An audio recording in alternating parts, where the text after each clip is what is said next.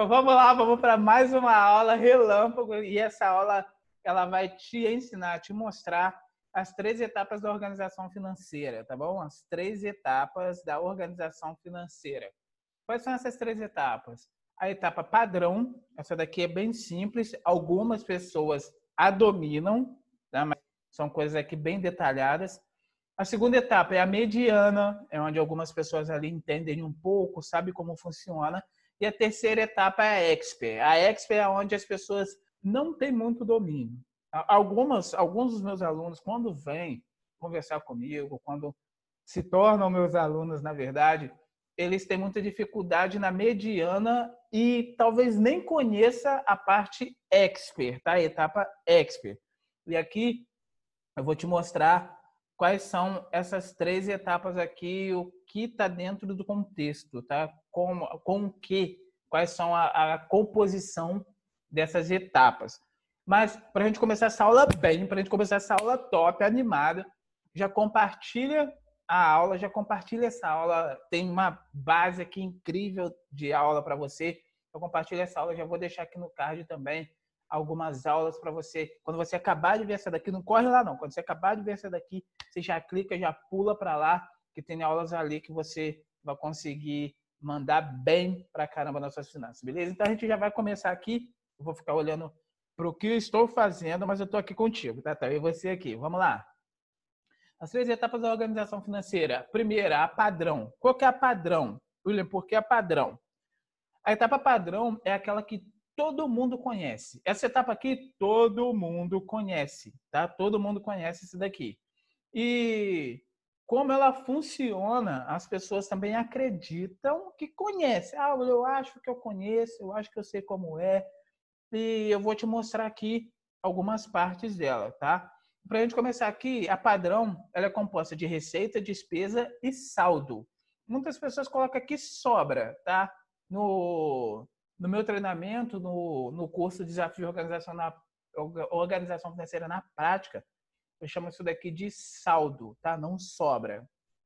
E por que no padrão, porque no padrão são essas três composições aqui, receita, despesa e saldo algumas pessoas acreditam que dominam essas receitas, né? Que, aliás, que dominam esse padrão, que dominam essa etapa. E muitas pessoas esquecem ou não sabem que aqui na receita, porque muitas pessoas pensam assim, veja bem, talvez você conheça. É, ah, qual que é a sua receita? A pessoa vai lá e só pega o salário dela. Ah, meu salário, vamos simplificar aqui. Meu salário é mil reais. Ela acredita que esse só isso é o salário dela, é a receita dela.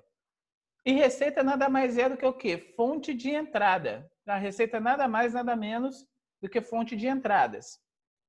As pessoas falam assim, William, eu não tenho fontes de entradas. Eu só tenho uma fonte de entrada. E nem sempre se trata disso. Um assalariado ele tem várias fontes de entrada. Tá? Vou falar do assalariado, que é mais simples, mas tem pessoas que têm muito mais fontes de entrada. Vamos lá numa, numa fonte de entrada muito conhecida, salário. Essa todos conhecem, tá? Mas vamos numa segunda, talvez, comissão. Uma outra, presentes em dinheiro, pensão. E aí tem várias, tá? Tem várias coisas aí, tem várias entradas. Então você tem que saber quais são essas fontes de entrada, qual é a sua receita. Fontes de entrada. Tem que pesquisar isso daqui. Esse é o primeiro, esse é o primeiro composto da primeira etapa padrão, receita. A segunda, despesa, fontes de saídas. Você tem, você precisa saber quais são suas fontes de saídas.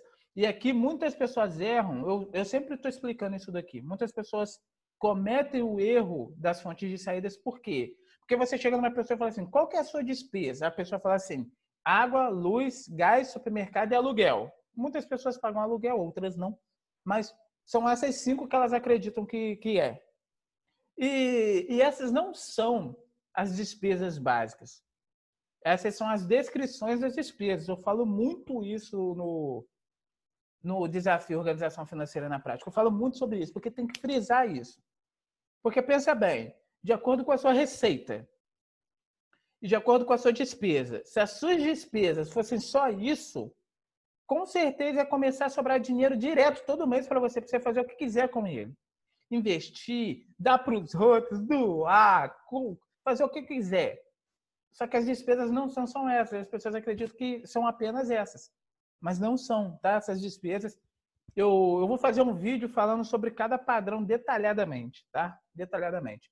Mas as despesas são as fontes de saídas, tá? E não são apenas aluguel, luz, água, gás e supermercado, tá? Tem várias outras coisas, tá bom? O saldo. Opa, fiz um probleminha aqui, vamos consertar aqui. O saldo. Pronto. O saldo ele é composto de. Aqui, isso daqui é muito interessante. Por quê? Porque todo mundo sabe que existe o saldo positivo e o saldo negativo, mas muitas pessoas não sabem que existe o saldo neutro. Qual é o saldo neutro? É aquele que nem sobra nem falta. O saldo positivo, as pessoas sabem que é o quê? Poxa, sobrou dinheiro, tem dinheiro na conta, paguei todas as, recebi meu salário, paguei todas as despesas e tem um dinheiro lá. Beleza, isso é saldo positivo, tá? Quando você senta, beleza, recebi mil reais, é, todas as minhas despesas, vai dar 900 reais, vai sobrar 100 reais, o saldo está positivo. O saldo negativo é o contrário disso. Poxa, recebi mil reais, recebi mil reais, minhas despesas vai dar mil e cem. Teve alguma coisa ali que eu não vi, que eu não observei, agora eu vou ter que dar conta disso. Mil reais de, de receita, mil e cem de despesa deu saldo negativo, menos 100, beleza? E o saldo neutro, qual que é o saldo neutro? Recebi mil reais, é... vamos lá, recebi mil reais, minhas despesas deu mil reais, não sobrou e nem faltou, deu zero. Não caia no erro de fazer zerar isso daqui. Tá? Tem uma forma certa de zerar. É o que eu falo que para você ter dinheiro todos os meses, não pode sobrar dinheiro. E as pessoas falam assim, William, mas cara, não tem que sobrar dinheiro? Não. No contexto inteiro não pode sobrar dinheiro. Eu também vou fazer um vídeo falando sobre isso nessas aulas relâmpago aqui. Talvez eu faça até uma live falando sobre isso. Vamos ver, vamos ver. Então entenda bem aqui, o saldo ele tem três pontas, tá? Positivo, negativo e neutro. Você também precisa saber disso. Quando dá positivo, você precisa saber o que vai fazer com esse dinheiro. Esse dinheiro já tem que ter nome. Recebi mil, gastei 900, gastei não, recebi mil, despesa de 900, sobrou 100, você tem que dar nome para esses 100 reais aqui. Ou talvez para 90 e para 10, talvez para 50 e 50. Tem que dar nome para esse dinheiro aqui, tá?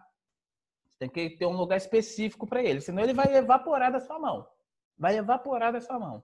É, e o que a gente aprende é isso. A gente aprende aqui só no padrão, tá?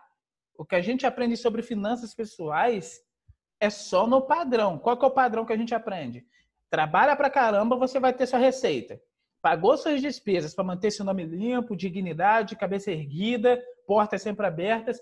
Então, pagou suas despesas aqui, recebeu seu salário, pagou suas despesas, sobrou um saldo. Deu saldo positivo, eu gasto ele todo porque no outro mês tem mais dinheiro. É isso que a gente aprende.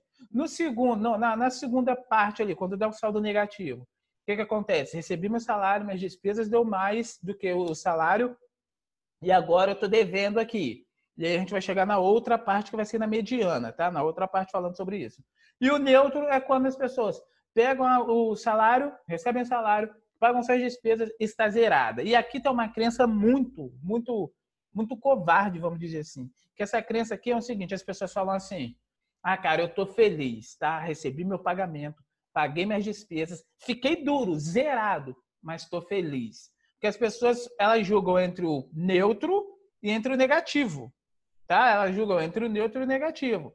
Então, entre ter zero, zero de sobra, né? zero de saldo, um saldo neutro, e um saldo negativo, é melhor ter o saldo neutro. É isso que as pessoas pensam.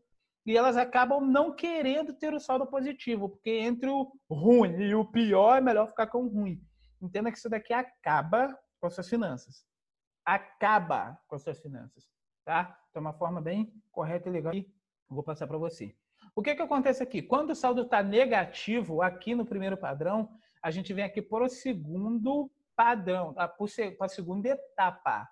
Tá? Quando a primeira etapa acaba aqui, que é o padrão, a gente vem para a segunda etapa, que é a mediana. E ela é composta de quais, quais, quais coisas aqui? Despesas ocultas e dívidas despesas ocultas e dívidas. Deixa aí nos comentários e me fala se você sabe o que é despesa oculta. Você sabe o que é despesa oculta? O que é uma despesa oculta? As despesas ocultas, elas são as saídas invisíveis ou as negligenciadas. William, me explica sobre isso. Vou te explicar. Presta atenção aqui, se liga nisso que é muito importante. As saídas invisíveis são aquelas que você nem sabe por onde está indo. Elas são aquelas que você recebeu seu pagamento, né, seu salário ali, seu prolabore talvez, sua pensão, enfim, suas fontes de entrada. Recebeu suas fontes de entrada, essas fontes de entrada deu mil reais. Tá? Todas elas deu mil reais. Para simplificar, tá bom? Tomara que seja mais. Prosperidade na sua vida, tomara que seja mais. Mas vamos para simplificar. Deu mil reais suas fontes de entradas. E aí você vai lá, faz as contas, talvez na planilha, no seu caderno ali, faz as contas e fala assim, caraca, vai sobrar dinheiro, cara. Vai sobrar 300 reais esse mês. Que bom, glória a Deus. Pô, bacana, legal. Só que no final de tudo não sobra nada. Você ainda fica devendo. Você fala assim, como assim? Aí você olha no caderno e fala, cara, olha aqui no caderno. Olha aqui na planilha. Poxa, tá tudo escrito aqui, ó. Mil reais de receita de entrada, saída deu 700 reais e ia sobrar 300. Cadê os 300? É o que acontece aqui nas saídas invisíveis.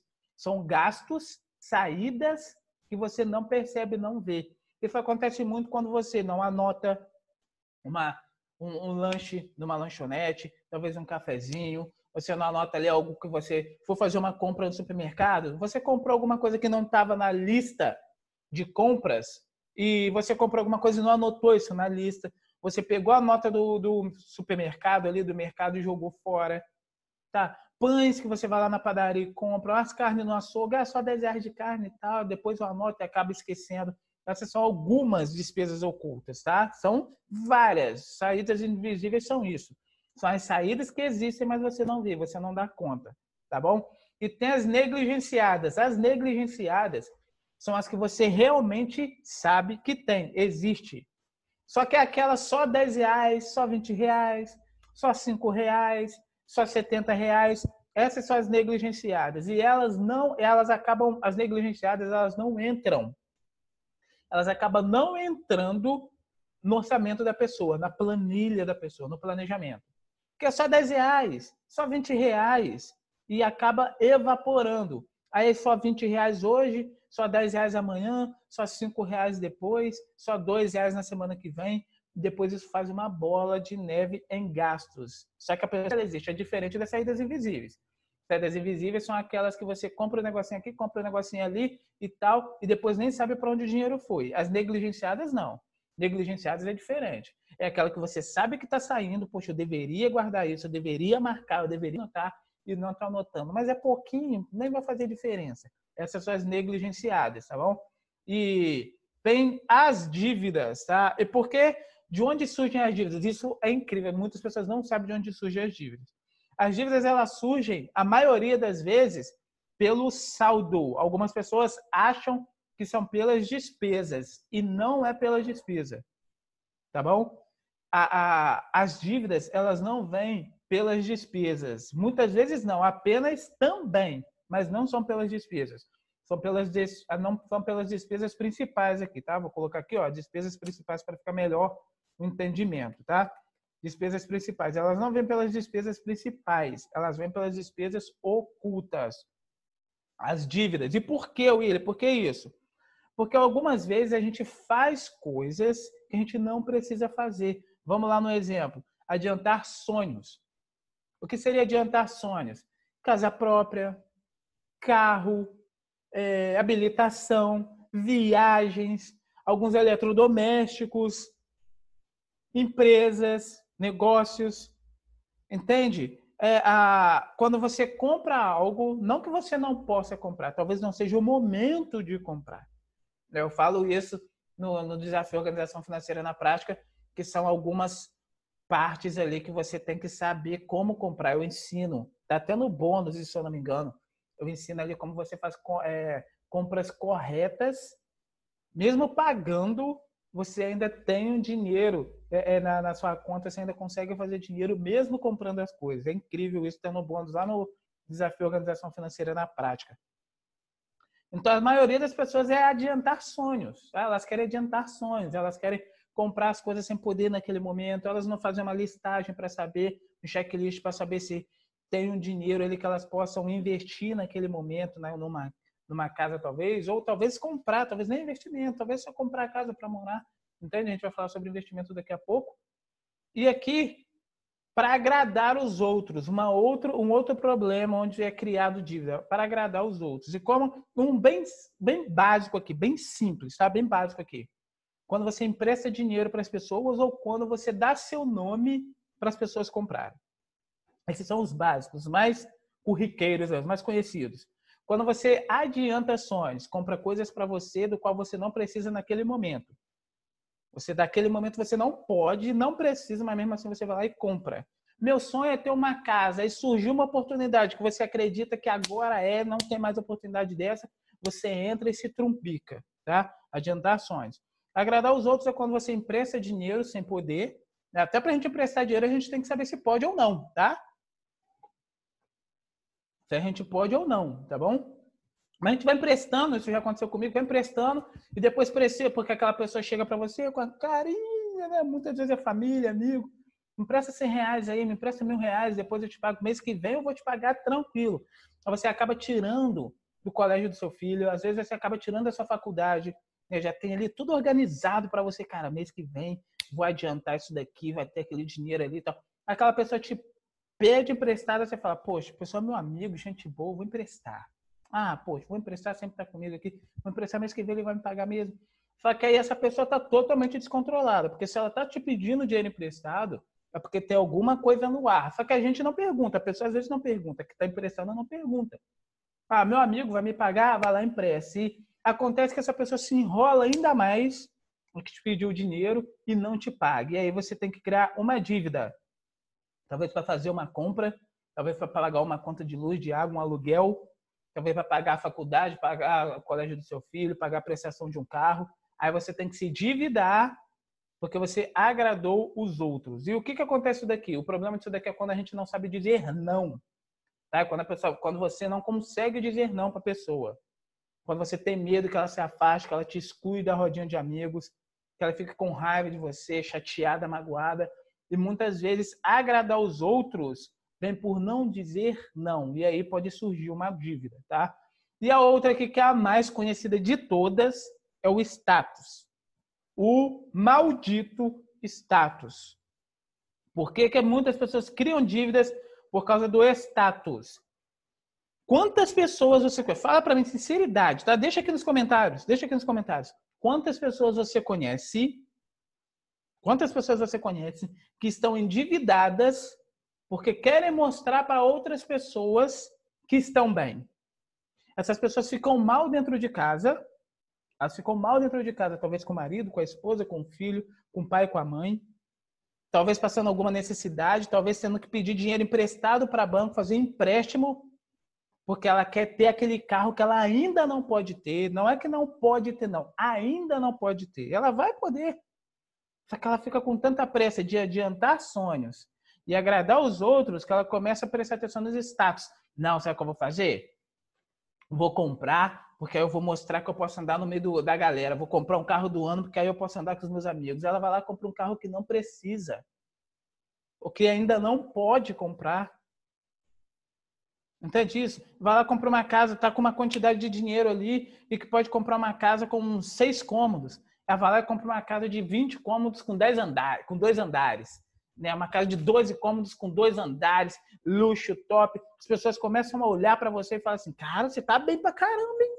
Olha que casarão, olha que carrão. Seu filho tá estudando naquele colégio lá top, que só tem professor chique. Cara, você tá bem pra caramba.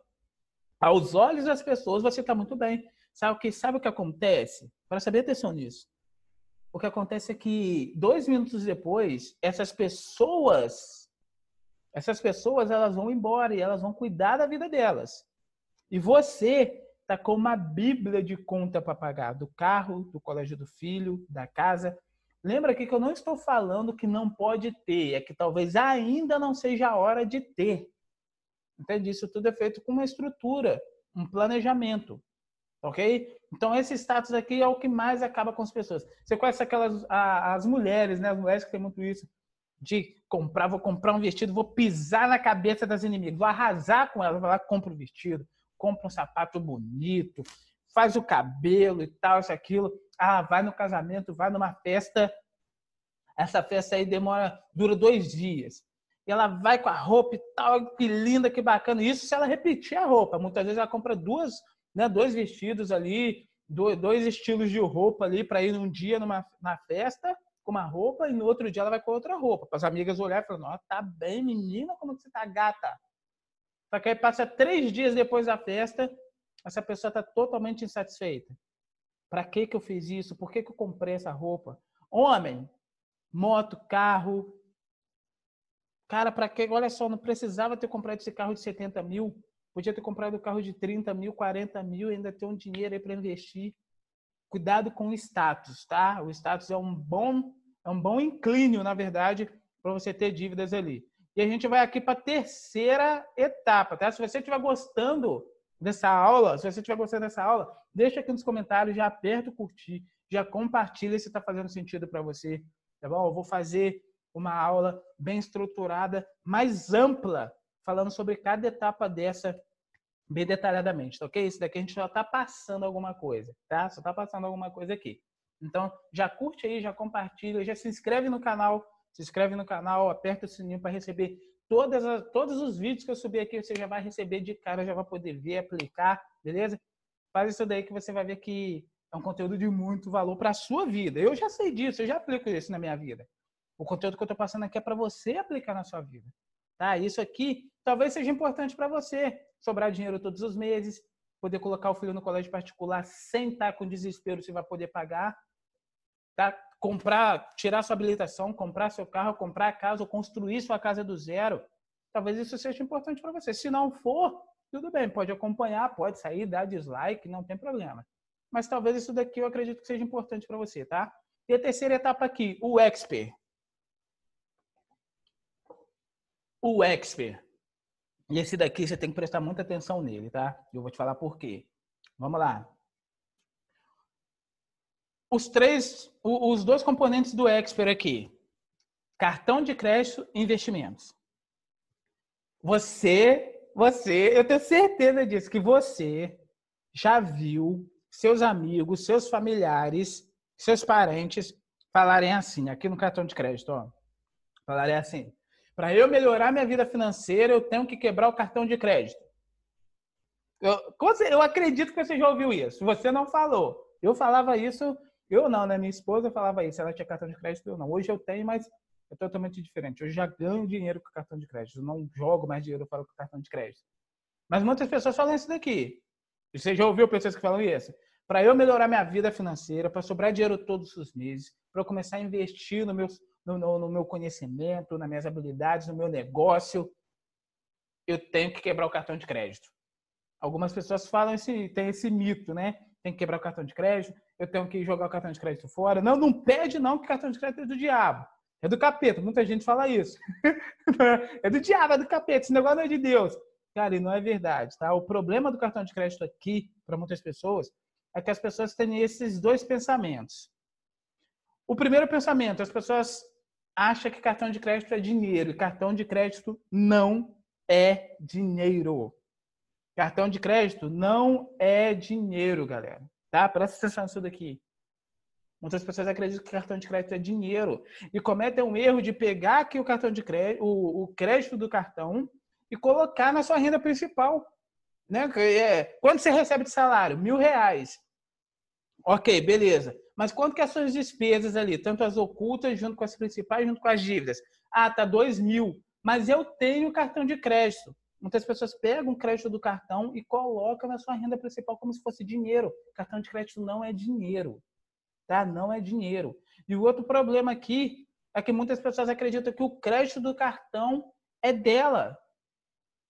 O crédito do cartão do cartão não é seu. O crédito do cartão não é de ninguém. O crédito do cartão, aliás, não é de nenhuma pessoa física, é do banco. William, me explica isso. Vamos lá. Você pega aí seus mil reais, tá? Vamos profetizar aqui? Você pega seus três mil reais, tá? Profetizar na, numa base aí. Você pega seus três mil reais na mão. Você pega esses três mil reais, você vai pagar suas despesas, aí você vai fazer aqui no conjunto aqui, tá bom? Então, é uma forma legal de você ter dinheiro todos os meses aí, ainda pagar suas despesas sem se preocupar, tá? Mas vamos nessa base aqui. Você pega seu dinheiro e usa ele para pagar suas despesas, é, para comprar suas coisas, para investir e tal, isso aqui, beleza. Gastou seu dinheiro todo, pegou 3 mil, gastou 3 mil.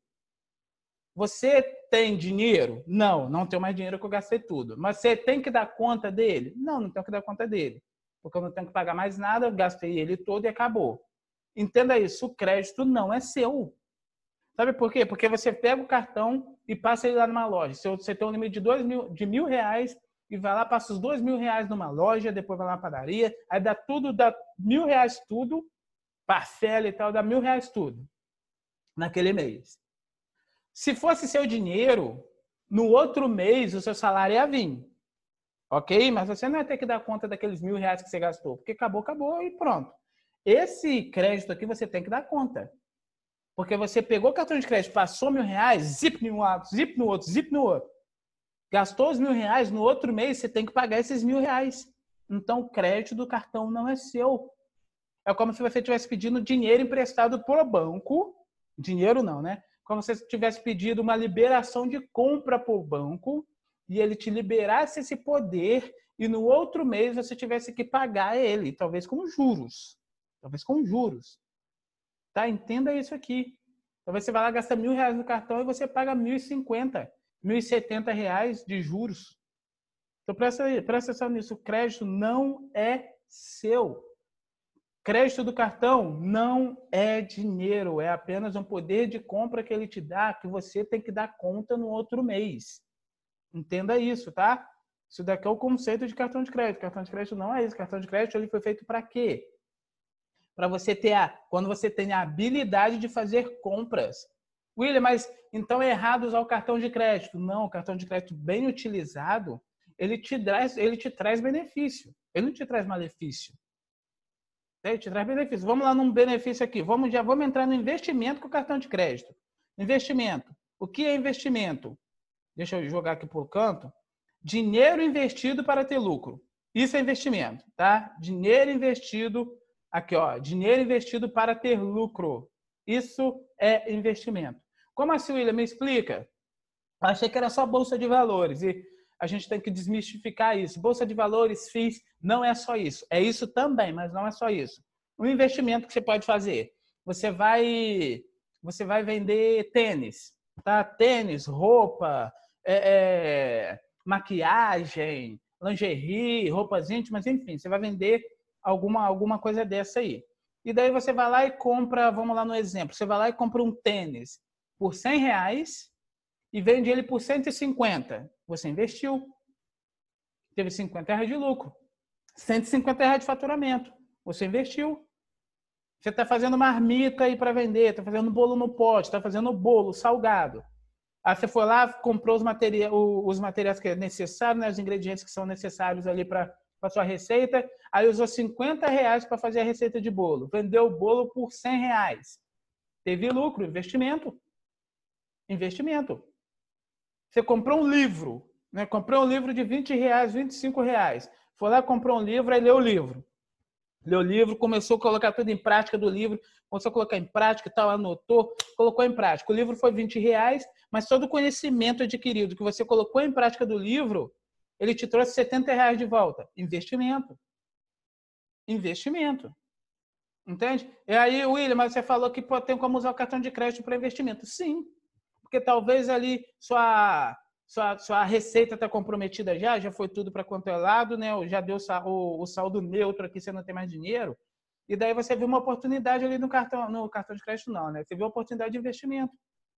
Teve uma oportunidade de investimento. Poxa, vou começar a fazer bolo para vender. Você vai comprar onde? No cartão de crédito. Vai lá, compra no cartão de crédito, ainda vai ganhar uns pontinhos por ter comprado.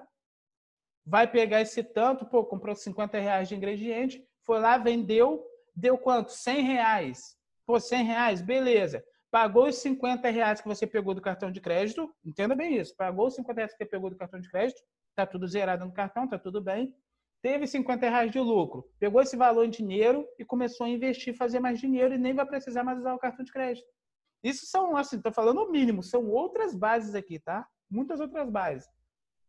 Então, tem todas essas áreas aqui no padrão, tá? Espero que você tenha entendido, acredito que você tenha entendido, tá bom? Qualquer dúvida, eu vou postar o resumo, tá? Eu sempre coloco o resumo de todas as aulas, todas as aulas aqui Relâmpago, eu coloco o resumo no meu canal do Telegram, Organização Financeira na Prática.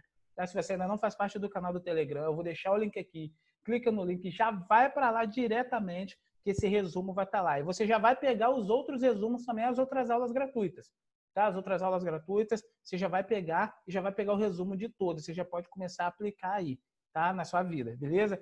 Então, a primeira etapa, padrão, receita, despesas principais e saldo. Analisar cada uma dessa aqui. E toma muito cuidado com o saldo positivo, negativo e o neutro, tá? Faz uma análise disso.